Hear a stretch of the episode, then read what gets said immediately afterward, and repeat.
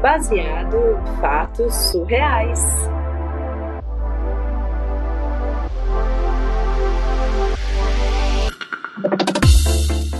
Vocês sabem que eu adoro viajar, né? Mesmo que eu não tenha dinheiro, gente, eu dou um jeito pra viajar.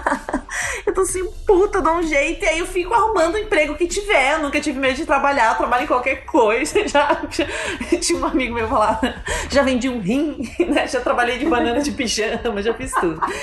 E aí eu tava lá em Brasília, quando eu morava lá ainda, e precisando fazer uma grana, porque eu queria muito viajar, porque não dá pra ficar em Brasília, né? Seis meses sem chover, né? Que é uma cidade horrorosa eu precisava ir pra praia. Eu falei, não, vou. O que, que tem aqui para trabalhar? E aí eu consegui um emprego entregando camisas numa camisaria. Camisa top, sabe? Essas camisas submetidas. Lá tem muita gente com grana. Camisa top. Camisa top. Ela tá fazendo gesto. Os emojis. Os emojis. Sim, camisa top, gente. Camisa cara. Alfaiate. Alfaiataria chique. E aí eu pegava o meu Uno e ia entregar a camisa. Passava o dia entregando camisa. E lá tem muita gente com muito dinheiro, né? Tem muito político. Então Tem eu conheci. poder. Tem muito poder, muita grana. Eu conheci todos os lugares mais chiques e os hotéis que os caras moram em hotel, né? Com a nossa grana, inclusive. Então eu ia entregar lá as camisas. Às vezes era só entregar. Às vezes eu tinha que ficar esperando a pessoa provar pra ver se gostava porque também era um preço, né? Que era o meu salário do mês não pagava uma camisa. Pra ver se a pessoa gostava, se ela não queria devolver, fazer um ajuste ou se já ficava com a camisa. E fiquei nessa, meses. Pegando camisa, entregando camisa, entregando camisa. Chegou no final do ano, o chefe lá resolveu fazer uma festinha de final de ano. Só que nós éramos o quê? Eu, que entregava as camisas, e mais quatro funcionários na camisaria, tipo, ó, que atendia, duas costureiras e um outro rapaz que cuidava dos arremates e também fazia entrega, né? Além do alfaiataeiro principal lá, o alfaiate principal. O mestre alfaiate. O mestre alfaiate divino, caro, blá blá blá. Você tem ideia de quantas camisas você entregou? Olha, acho que não é tanta, porque como é um serviço super exclusivo e geralmente tem que esperar o cara entregar, é de duas a três por dia. Então faz aí a conta no mês, umas 70, 80 por mês. Até porque nem dava conta de fazer tanta camisa. Era mais. É muito premium. artesanal. Era muito premium. Eu até conseguia fazer um bico às vezes que eu também vendia uns produtinhos, sabe? Jequitinho, né? É, outras Deputado, deputado. Não, não, sempre, sempre a minha estratégia era entregar alguma coisa ou vender alguma coisa de porta em porta. Então eu tinha alguma outra coisa, de amigos meus eu entregava, dava um jeitinho ali. Então eu já tinha as manhas de, tipo, correr a cidade inteira, não precisava de GPS de nada, nem tinha naquela época. O GPS não era uma coisa fácil que todo mundo usava. Aí teve uma festinha. Só que era muito pouca gente, né? Então, ó, que grande festa, ele levou a gente numa churrascaria. E todo mundo podia levar o cônjuge Ah, lá. Eu tava sem ninguém, fui sozinha. A maioria das pessoas tava sem ninguém. Acho que o carinha lá levou a mulher dele. E o alfaiate, Picas Grossas da Galáxia, levou a mulher dele também. Que era uma loira bem assim, gostosa. Ele vivia falando da mulher dele, que era lindo, que era maravilhosa. Ele era um cara que gostava muito de contar vantagem. Ele era muito conhecido, ele tinha muito dinheiro e ele só atendia gente muito rica e poderosa. Então ele circulava nesse meio, né? Tipo, se tinha um, um jantar, se tinha uma vernissagem, não sei o que, o cara tava sempre lá. Então ele era esse cara cheio de pompa que vivia falando da super mulher que ele tinha, de como ele era maravilhoso, e a mulher dele era maravilhosa, e a vida deles era incrível, e a casa era maravilhosa. E tudo bem, pagava direitinho, o emprego era legal, eu tava, tava tranquila com o cara, mas foi a primeira vez que ele levou a esposa e a gente conheceu, pelo menos eu, né, que tava menos tempo no serviço. Lá pelas tantas, a gente bebeu, a gente comeu, a gente se divertiu na churrascaria eu levantei pra ir no banheiro. Quando eu chego no banheiro, a mulher dele também entra no banheiro. Ok, normal, estamos indo todos ao banheiro, certo? uhum. Eu abro a porta do, da cabine ali, a porta ali do vaso, e uma mão segura a porta. Aí eu olhei assim, era a mulher do meu chefe. E ela queria me agarrar. E eu olhei pra cara dela e falei, mano, você tá maluca? Tipo, Orange is the New Black, né? Quando as bichas vão brigar, se pegar no banheiro. Pá. Exatamente essa cena. Exatamente essa cena, assim. Eu adoro mulher, mas não, né? Não, mulher- eu tava solteira, mas não a mulher do meu chefe. E eu fiquei bastante desconcertada, eu não sabia o que fazer. Uma mão dela tava na porta, a outra já tava na minha cintura. Ela era rápida, assim. Sério? Ela era Gente, que rápida, pegada, quase um pão. loira! E nessa hora eu só conseguia lembrar dele falando quanto ele era incrível, quanto a mulher era. Meu Deus, Ai. ele não sabe comer ninguém, né? Porque se a mulher dele tá aqui me pegando aqui no banheiro. Me desvencilhei educadamente, porque não dava, né, gente? Tipo, a mulher do chefe não dava. Não naquele momento. Uma pergunta, tem uma pergunta. Pode fazer já? Claro. Mas tipo, se ela não tivesse ali no contexto mulher do seu chefe, você pegaria ela? Era o, era o tipo de mulherão, assim, que você pegaria? Ai, não é o tipo de mulher que eu pego. Se eu tivesse bebendo numa festinha muito louca, eu nem bebo muito, mas Hum. sei lá, po- podia pegar, mas não é um tipo de mulher que me chama atenção de cara, assim. Ah, mas ela tá disponível, nem pra dar uns garros.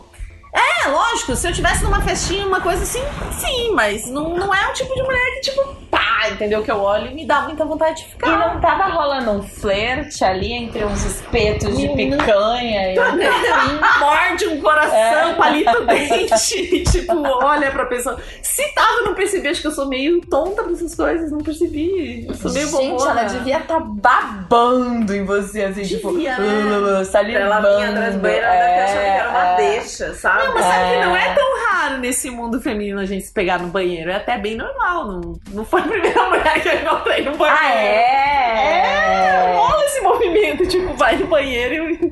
Tá, tadã. Os caras héteros, né? Pelo menos tinha um, uma, um. Nos Estados Unidos tinha uma cultura, né? Dos caras se pegarem assim. Então, Eu Um acho banheiro que pensando público. agora é uma coisa assim que acho que é de um certo preconceito, porque mesmo que a gente esteja numa festa gay, Hum. que todo mundo sabe, todo mundo pode se pegar, essa coisa do banheiro ela rola. Eu acho que é um momento assim que ninguém tá vendo, sei o que, você olha um pro outro, pá, dá uma pegada, dá uma sentida pra ver se rola lá fora na frente de todo mundo, sabe? Entendi. Bom, pelo que o meu amigo gay me conta, ele vai pra, pra, pro banheiro pra fazer umas coisas que. Mas, mais, mais usadas, que não daria pra fazer ali na pista de dança. Eu já fiz umas coisas bem usadas nos banheiros. É? Não assim muitas vezes, mas foi muito bom. Lembrando agora, foi incrível. Então, a primeira vez que eu peguei uma menina que foi naquela festa que tocava música de macumba, gente, como chama? ah, Que era do Surf Forte. É. É, A gente, a menina, né, da super inexperiente, a menina tentou Você. me levar pro banheiro. E eu achei, nossa, que prático, a gente pode levar pro banheiro, que maravilhoso. Meu, a a mocinha, a, a moça da limpeza nos proibiu. Eu falei, não, não, não, uma só, uma por vez. Acho que devia ir muita. Muita gente pro banheiro, Muito gata. exato. Sim, sim. É. Isso acontece muito. É. Acho Aí que a sua experiência aí jogou contra você. Uhum. Que a tática do banheiro é. É comum, né? é Mas, comum. não- mas que a mulher do chefe é meio inconcebível, não sei, eu não, não consegui pensar isso, sabe? Eu lembro o cara dela, eu até demorei um pouco pra entender, sabe, que era isso. Num primeiro momento eu falei, nossa, ela quer fazer xixi, mas eu tô entrando, será que ela tá apertada? Escuta. Não consegui nem colocar na caixa certa, sabe? Aí quando a mão veio pra minha cintura, eu falei, ah, entendi. Ela quer me pegar. Ela quer me pegar, ó, canta. Meu Deus, era isso. Mas não rolou, não. Eu falei, olha, desculpa. não- Que doideira. E aí você vol- vocês voltaram pra mesa, você toda esbaforida. Pensa, minha cara na mesa, choque interno, né? Aí eu fiz uma coisa que eu faço muito bem, que é a cara de alface. Eu aprendi. cara de alface na plantação. É assim, ó. Pena que quem tá ouvindo não pode vai ver. ver. Mas é isso, ó. É uma cara inexpressiva, você não consegue absolutamente saber o que a pessoa tá pensando. É uma cara de nada absoluto, por dentro você tá saracoteando, mas não dá pra fazer. Aí é louco, porque depois que eu sentei na mesa que eu fiquei pensando, nossa, mas será que eu pegaria? Não, até que é bonita. Aí eu comecei a entrar na lógica. Ah, Mas como eu acho que precisa de um pré antes, é meio difícil também na hora se analisar assim, pô, é, é. Pode ser. Mas ali no caso não rolou. Daí depois, ali na mesa, eu fiquei pensando, E vocês ficaram se olhando na mesa? Hum, eu não conseguia. Se eu olhasse pra ela, acho que eu ia rir, né? Porque eu falei que eu sou meio bobona, eu achei isso. Senão eu olhava meio. Eu desviava, tipo, vinha olhando todas as pessoas, na hora dela eu piscava E comprido, o- continuava olhando depois. E o marido ali, provavelmente com uma meia bomba, né? Continuou se gabando todo. Nossa, ele não faz a menor ideia. Ah, Não é uma coisa tipo casal aberto de jeito nenhum. Ele é super machista. E ela super deve ser, ela é toda aquela madame do Lago Sul. Madame das Sul no salto. Madame das Asa Sul no salto. Blusa de onça. super cara. Aham. Salta agulha 15. Salto agulha 15, lindo, caro. Luzes. Pelada na minha cama. Que Silicone. queria. Silicone, silicone. Provavelmente, não sei. Gente! Não sei, gente. Eu fiquei tão passada que eu não consegui. Não consegui. Gente, surreal. Surreal. Não é porque eu pego mulher que eu saio fora da ética. gente. Não é assim. Às vezes a pessoa acha que porque a gente é bi ou porque a gente é gay vai pegar a sua mãe. Não, não é qualquer mulher que você vai pegar também. Não, é mulher tá dando sopa eu quero. Não, depende, né? Tem que no mínimo rolar um- uma, uma coisinha básica. Ou não, mas é, não, básico elementar tem, imagina. Eu achando que ela queria fazer xixi até eu mudar a ficha. Depois aí eu fiquei observando. Se jogar fora. Entendi qual que era a dele ali, mas Não, eu hora só- adorei que ela não se encaixa no estereótipo sapata, né? De jeito Completa, toda, Ah, mas a toda hétero ali. Mas olha, eu vou te jogar aí uma provocação, que a Ah. maioria das mulheres é, lésbicas não se encaixam no estereótipo sapato. É porque as que a gente vê é as que estão Ah. encaixadas. Por isso que você vê pouca. Até que aqui Uhum. em São Paulo a gente vê bastante. Mas gostar de mulher é uma coisa muito comum. E muito Especialmente. mais aceita do que entre meninos, né? assim. Mais ou menos, eu não acho. eu acho que é mais aceito. Nossa, eu acho que é mais aceito. É mais aceito no lugar do fetiche. Porque o Exato. homem acha que o fetiche é legal. Eu não É acho pra mais aceito. satisfazer. Pela o- família, não é aceito de jeito. Uma É. mulher ficar com uma mulher. Não, mas a gente não tem N histórias da amiguinha, de criança que beijou a outra. A gente sempre tem isso no. Mas no eu vou te ciclo. dizer que rola bastante entre meninos também. é, que é super normal. Uma De criança. psicóloga me falou que os meninos super se experimentam. Troca, troca, super. E só que isso não é falado. Inclusive, eu tô lendo um livro que fala sobre sexo é, homossexual entre homens héteros. E que tem uma série de rituais que os homens criaram para permitir esse contato homossexual. E eles usam isso como pretexto para reforçar a heterossexualidade deles. Então, aqueles rituais de fraternidade americana, de um sair com o dedo no cu do outro. É, tem vários vídeos que os meus amigos gays me mandam, dos caras assim, em fraternity, um batendo punheta pro outro. Super hétero. É, tipo, se você é macho, bate, me chupa meu pau, entendeu? tipo, sabe? E, e esse movimento que rolou é, nos anos 50, 60, que os caras iam lá e faziam um boquete um no outro em banheiro público. É, e aquilo ali era super normal. Ninguém, é porque ninguém fala disso, né? Agora eu concordo com a Shelly. O sexo de mulher entre mulheres é muito falado, né? Você tem até tipo isso na, na cultura pop, a Katy Perry falando aí, I kissed the girl and I like that. Então isso é, isso é promovido, isso é aberto, assim, porque eu acho, isso é permitido, existe um espaço pra isso, porque os caras acham que isso é meio que pra, pra, Pra eles. instigar o prazer deles, entendeu? Porque é fetiche. Quando eu era Exato. casada, meu, eu tinha. Nossa, mais de uma vez, assim. Uma vez eu tava com a minha mulher num casamento do pai dela, inclusive. O pai dela tava se casando pela segunda vez, estava no casamento do pai dela. E teve um cara que sentou na nossa mesa, que as mesas eram compartilhadas, a gente tava ali, e a gente não tava se pegando, mas a gente não es- escondia de ninguém que nós éramos um casal. Sentou um cara na nossa mesa e ele começou a olhar pra gente do tipo, estou faltando eu aí. E de repente, porque essa coisa é, é permitida quando é pro fetiche do cara. então ela é um pouco mais permitida. Cara. Mas aí o que aconteceu? A mulher do cara chegou e veio brigar com a gente.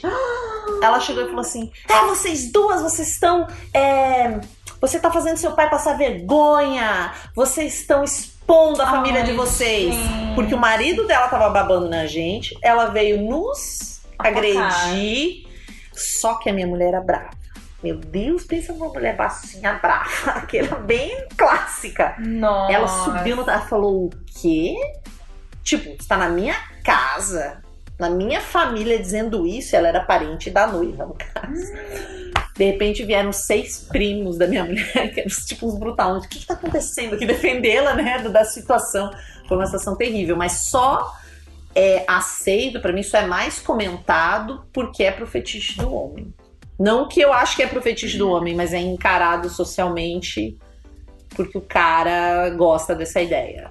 Ou Ele acha que é pra ele, assim. Tanto que a maioria dos caras tem fantasia sexual com mais uma mulher na cama, mas não com outro cara. Ele aceita mais uma mulher, ele até acha engraçado, ele até sugere. Hum. É, amor, vamos trazer mais uma mulher aqui. Ah, então vamos trazer um cara.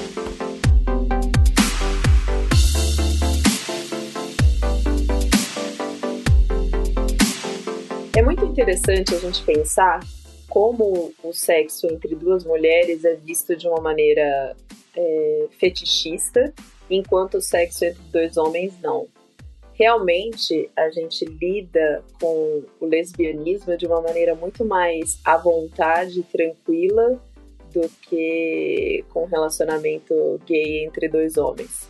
É muito curioso isso, né? O quanto a questão do feminino e do masculino e dos gêneros e dos sexos e tudo isso se confunde e traz é, uma série de, de dúvidas e questões na nossa cabeça, né? Se a gente tivesse uma liberdade maior com o nosso corpo, se a gente tivesse muito mais à vontade com a nossa sexualidade, talvez não existiriam tantos tabus assim, não é mesmo?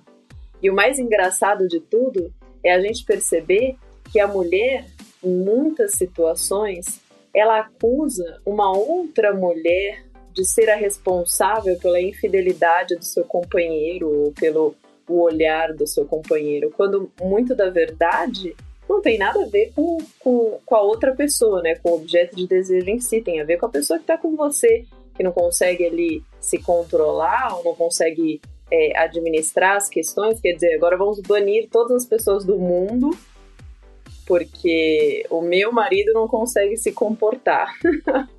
é muito engraçado isso. Vocês gostaram desse episódio? Ele demorou um pouco para sair porque a gente às vezes passa por alguns momentos na vida que precisam de pausas. E esse foi um momento de pausa. Mas eu espero que a gente não volte a ter longos momentos de pausa, assim, porque essas histórias são muito gostosas.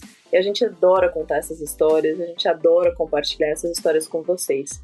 Então, se vocês têm histórias para contar, mandem pra gente. Vocês podem mandar por e-mail, bfsurreais.gmail.com. Vocês podem mandar pelo Facebook, baseado em fatos surreais. Vocês podem chamar a gente no chat para conversar, podem, enfim, mandar um WhatsApp. E aí, quem conhece a gente aí entra em contato, chama, a gente passa o telefone. Pode ser um texto escrito, a gente pode sentar para tomar um café e vocês contam a história.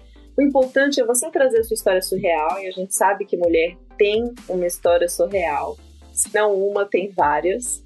O importante é você trazer essa história e a gente vai contar ela aqui, dando a nossa, a nossa cor e sabor, como a gente gosta de dizer.